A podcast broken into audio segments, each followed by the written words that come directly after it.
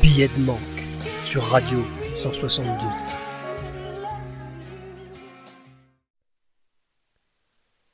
Ma chère colère, cela fait tellement longtemps que tu dors dans mon giron. Depuis toujours, je te contiens et te gère. De mieux en mieux d'ailleurs, avec les années. Aurais-tu perdu en vigueur? Enfant, tu as été soumise et écrasée par l'autorité de mon père. Tu étais petite toi aussi, et sa colère à lui était plus forte, plus effrayante.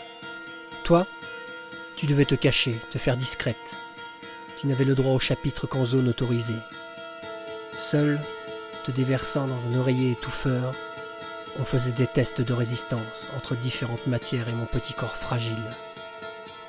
Mais il faut dire que j'avais un sacré allié à mes côtés qui savait te museler en un tour de main.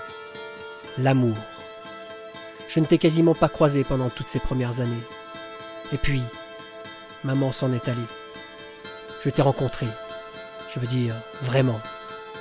Tu t'es faufilé dans chacune de mes fibres comme une lave dévorante. Tu as serré si fort mes poings et mes dents. Seul le sommeil et l'écriture qui te transpirait arrivaient à les desserrer. Je priais de réussir à pleurer pour que tu sortes de là que tu sortes de moi.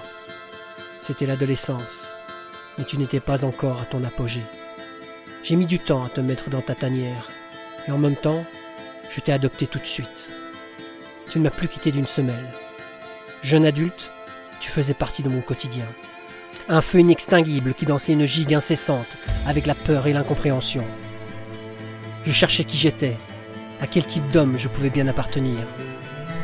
Je me remémore toutes les fois où tu m'as fait du tort, où tu m'as fait parler trop fort, où tu as emballé mon cerveau et mes sens et serré mes mâchoires si durement que tu as transformé mon visage d'enfant, doux et naïf, en un masque peu engageant, le regard dur, le visage fermé et anguleux.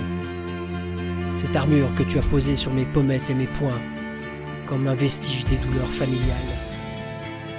Comme tu m'épuises, à sans cesse forcer la porte de mes pensées. Je t'en ai voulu, oui, c'est vrai, de m'écorcher le cœur, de me voler mon sommeil et de me mettre au banc de ceux qui n'osent pas. Jusqu'à ce que je comprenne, quand tu interviens, quand tu prends la parole, quand tu prends les commandes, au moment où tu transformes mes mots en lames de rasoir, quand tu daignes enfin me donner l'énergie plutôt que de me la voler, j'ai compris ce qui te faisait sortir de ta tanière et quand j'ai compris cela, je me suis senti penaud, honteux de t'avoir considéré comme une tare, une malédiction. J'ai compris que c'était l'injustice qui te faisait gronder, l'injustice qui te faisait grandir, l'injustice qui te faisait me lever, répondre et me mettre en danger. Je ne peux donc pas t'en vouloir, ma colère d'être là. Sans toi, j'aurais laissé faire, placide, docile et lâche. Merci toutes les fois où tu m'as obligé à rester fier, où tu m'as fait montrer les crocs contre les suffisants, les oppresseurs, les arrogants et les égoïstes. Je n'ai plus honte de toi, ma colère. Je te sais propre et saine, en adéquation avec mes valeurs de justice et de partage. Je ne dis pas que tu es nécessaire ou utile, mais je n'ai plus honte de toi. Tu fais partie de moi. Peut-être me laisseras-tu un jour, là, pantelant, béat et serein, mais ce jour-là n'est pas encore venu.